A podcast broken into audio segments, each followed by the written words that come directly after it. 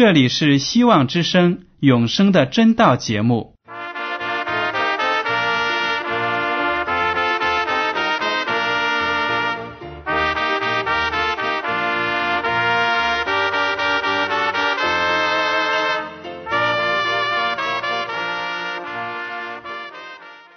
亲爱的听众朋友们，你们好，我是艾德，很高兴今天能和你们在永生的真道这个栏目中见面。耶稣说：“听上帝的话语，并且遵守的人是最有福气的。”所以，艾德现在能够通过电波和你们分享上帝的教导，感到十分快乐。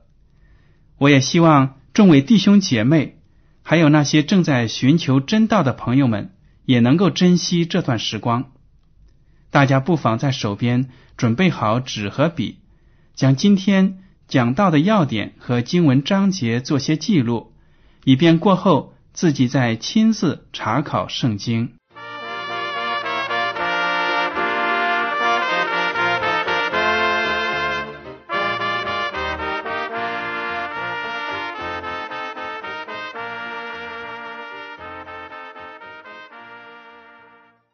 听众朋友们，今天我要和你们学习的是撒底教会带给我们的教训。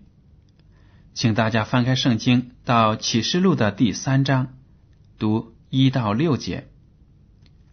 你要写信给撒底教会的使者说：“那有上帝的七灵和七星的说，我知道你的行为，暗明你是活的，其实是死的。”你要警醒，兼顾那剩下将要衰微的，因我见你的行为，在我上帝面前没有一样是完全的，所以要回想你是怎样领受、怎样听见的，又要遵守，并要悔改。若不警醒，我必临到你那里，如同贼一样。我即使临到，你也绝不能知道。然而在撒底。你还有几名是未曾污秽自己衣服的？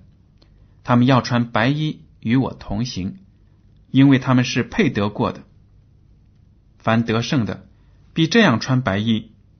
我也必不从生命册上涂抹他的名，且要在我父面前和我父众使者面前认他的名。圣灵向众教会所说的话，凡有耳的就应当听。这些经文呢，是耶稣基督给撒底这个教会的信息。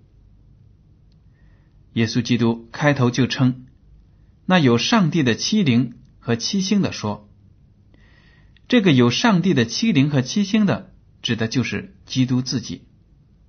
他掌握着上帝的完全的灵，而且呢，在圣经中也说了，这七星就是七个教会的。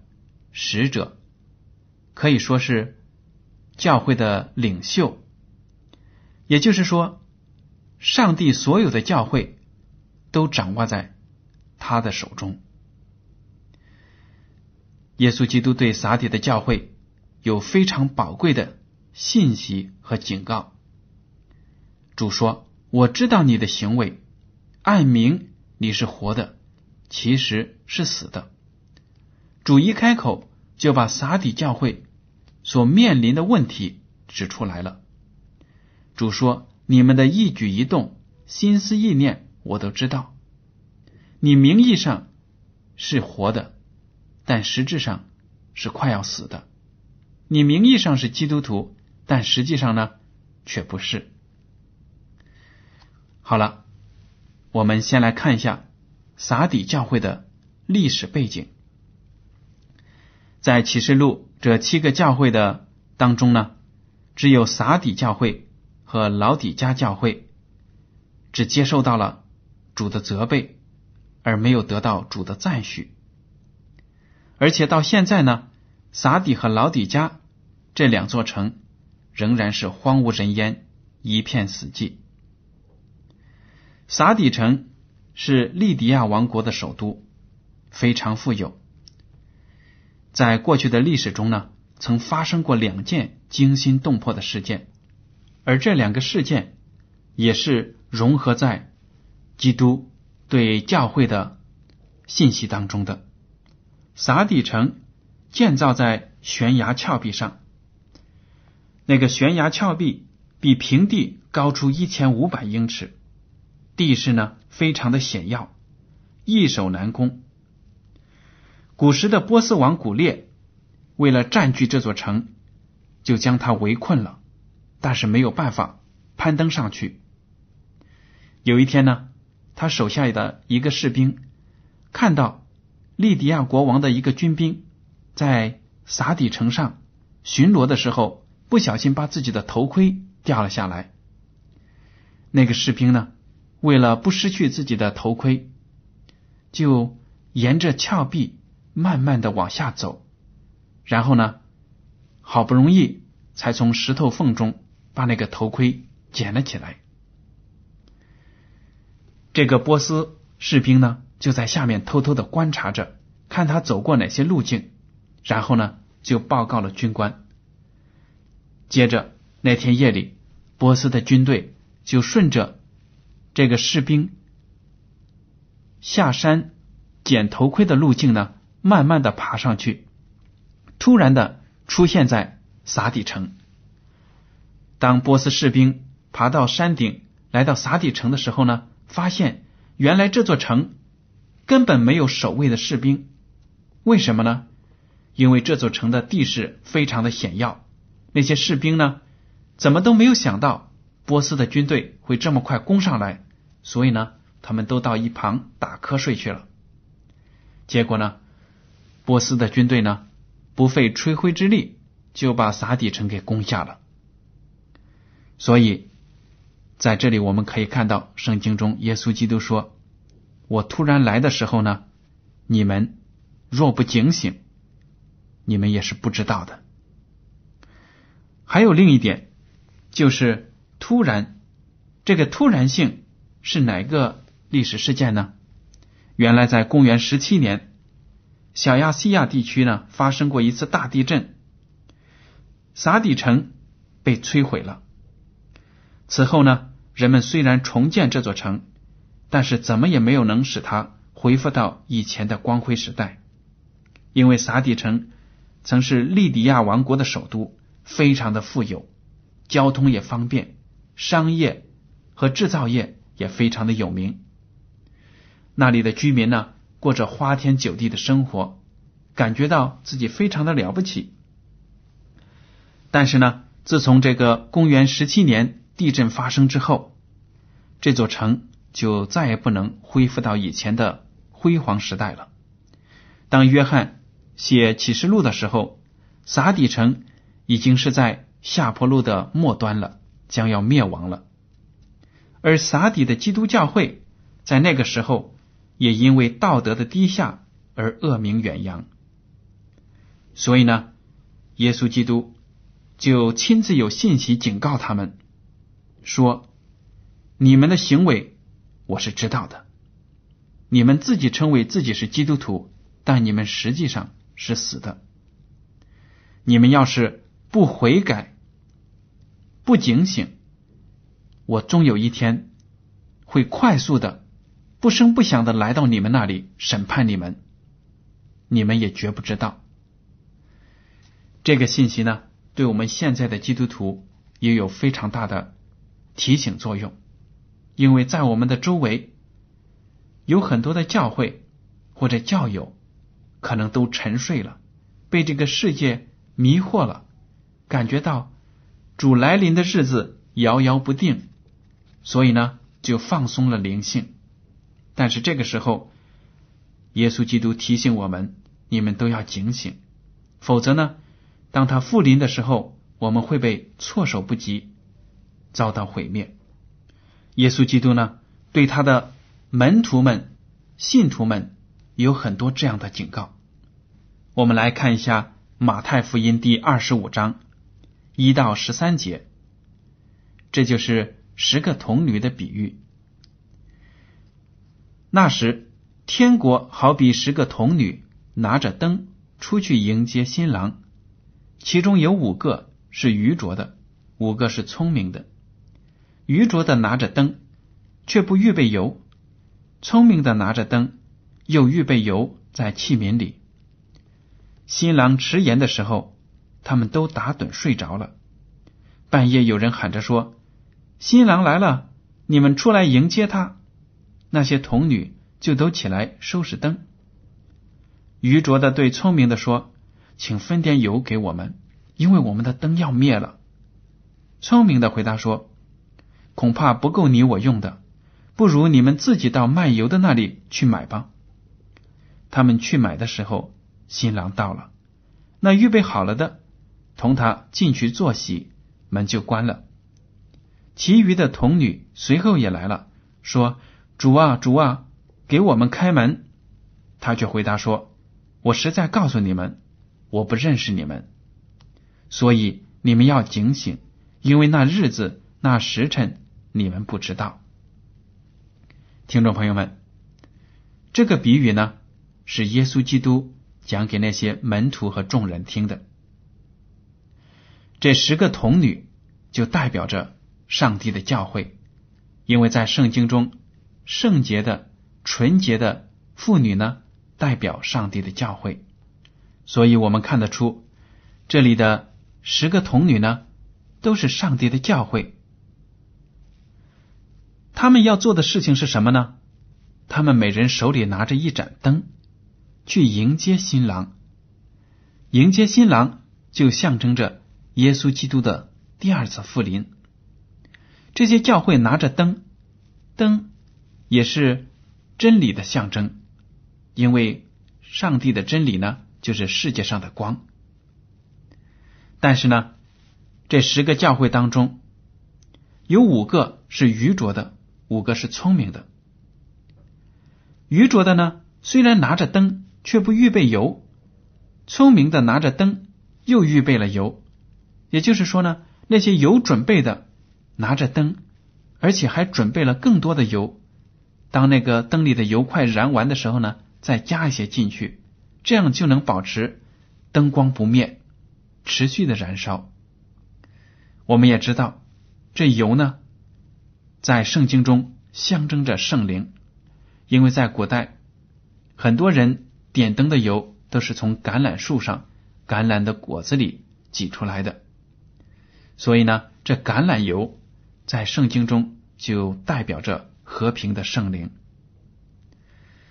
但是圣经上说，新郎延迟的时候。有很多次呢，在圣经中，耶稣都表示自己第二次复临的时候会迟延。即使是今天呢，我们很多基督徒都在说主快要来了，主快要来了，但是一年又一年过去了，主好像还没有来。听众朋友们，这个时候呢，你千万不要以为主不会来了。主说。他的来临会延迟，为什么呢？就是为了让世上的那些罪人都有机会听到福音，都有机会在他面前忏悔，得到他的救恩，预备好自己。所以呢，在他来临的时候，这些人都能够得救。所以，耶稣基督在比喻上说，新郎迟延的时候，他们都打盹睡着了。原来。这些童女睡着了，在等待主耶稣第二次降临的过程中，所有的教会都睡着了。这里说呢，他们都打盹睡着了，十个教会全都睡着了。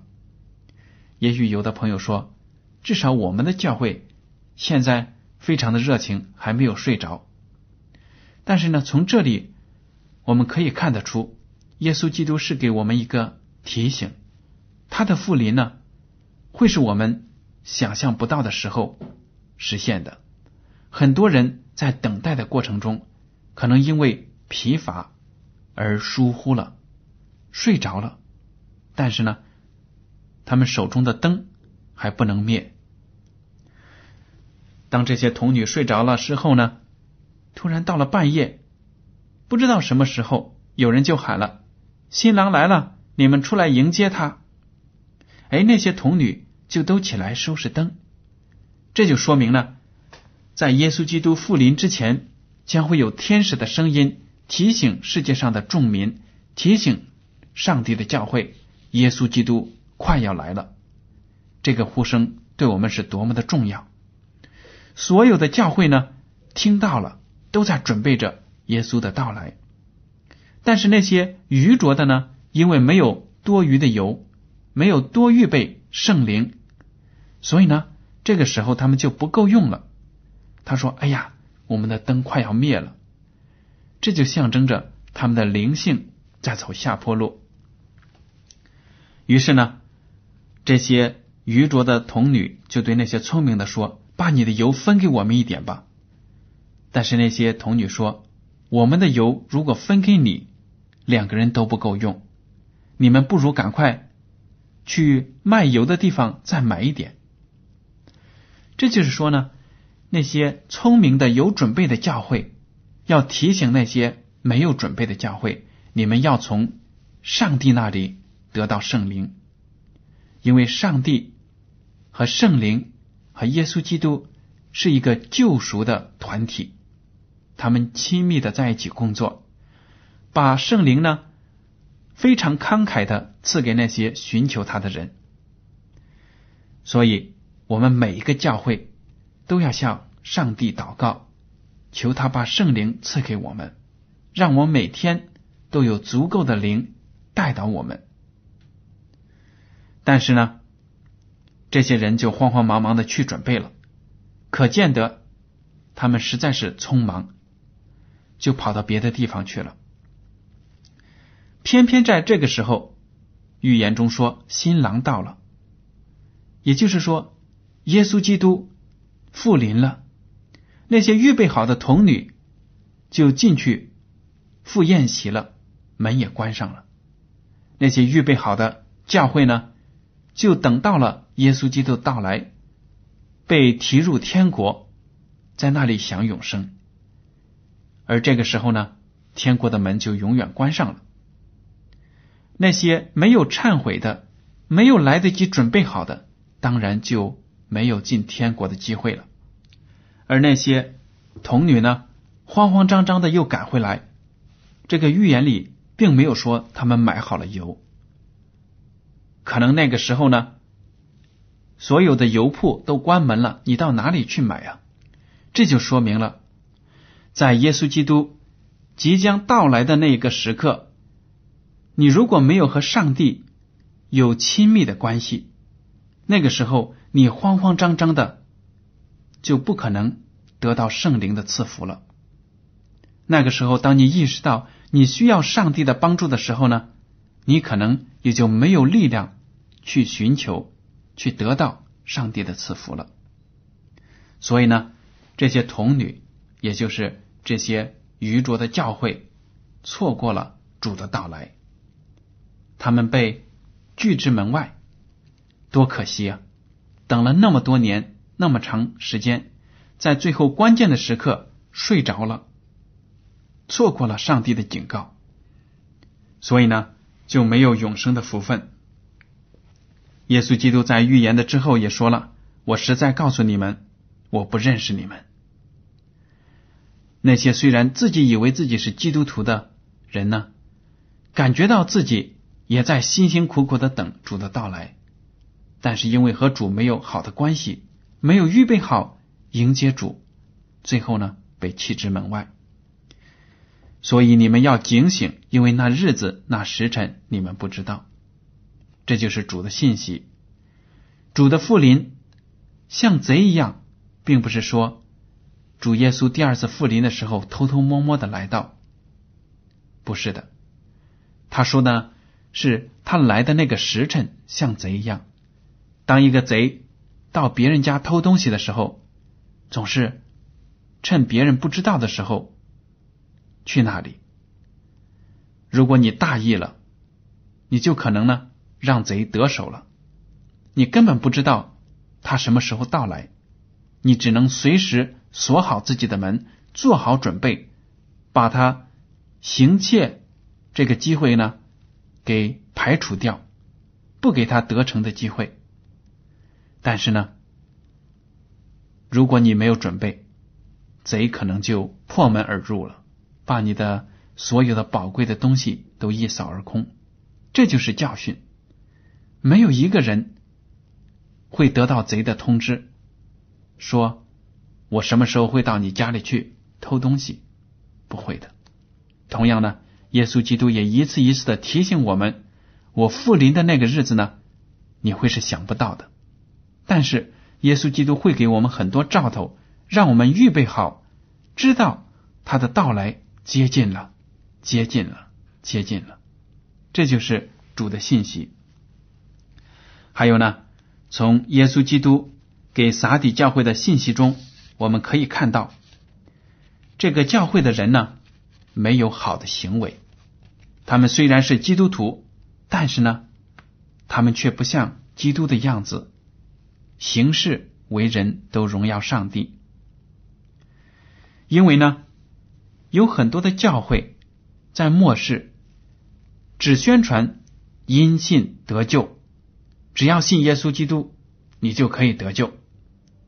但是呢，在信了基督之后呢，又不根据圣灵的带导，做出好的事情来，结出圣灵的果子。他们以为呢，只要我说我自己是基督徒，我就能得救。这是完全不对的。还有一些人呢，认为只要一次受洗得救呢，你以后不管怎么样做坏事。怎么样跌倒，你都能得救，这些都是不符合圣经道理的异端。我们来看一下雅各书怎么样写的。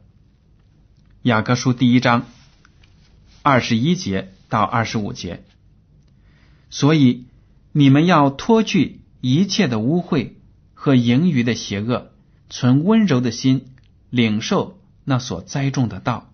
就是能救你们灵魂的道，只是你们要行道，不要单单听道，自己欺哄自己。因为听道而不行道的，就像人对着镜子看自己本来的面目，看见走后，随即忘了他的面貌如何。唯有详细查看那全备使人自由之律法的，并且时常如此，这人岂不是听了就忘？乃是实在行出来，就在他所行的事上必然得福。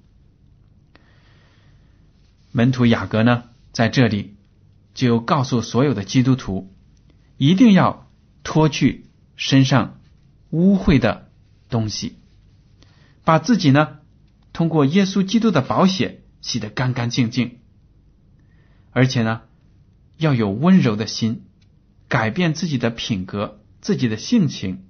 让自己能够谦卑的接受能够救我们灵魂的道。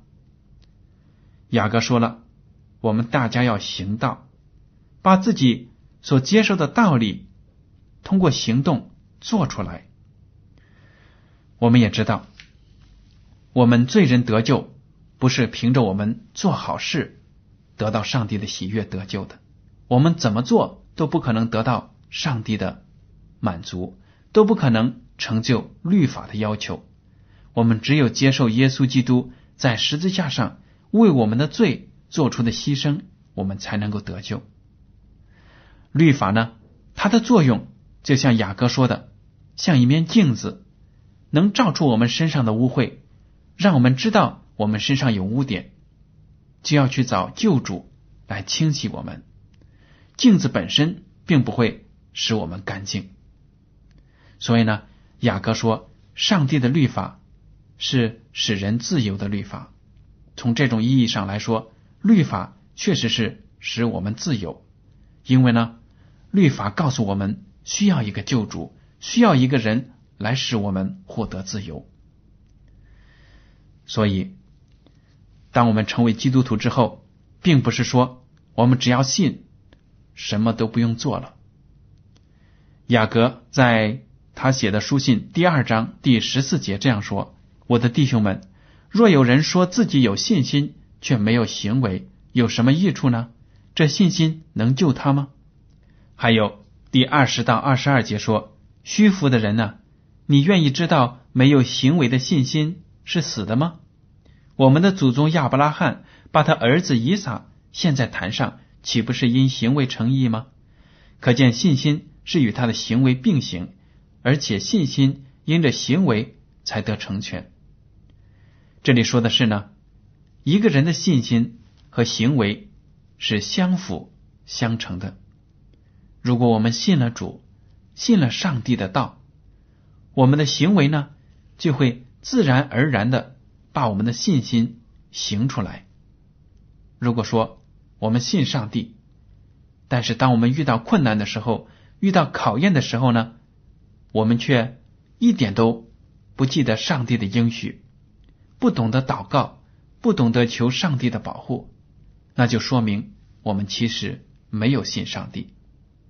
因为我们如果知道上帝有能力带领我们、拯救我们，我们当然第一件事要做的。就是在上帝的面前跪下，求上帝带我们度过那个难关。如果没有信心，我们做不出这样的事情。所以呢，行为好的行为就是圣灵的果子。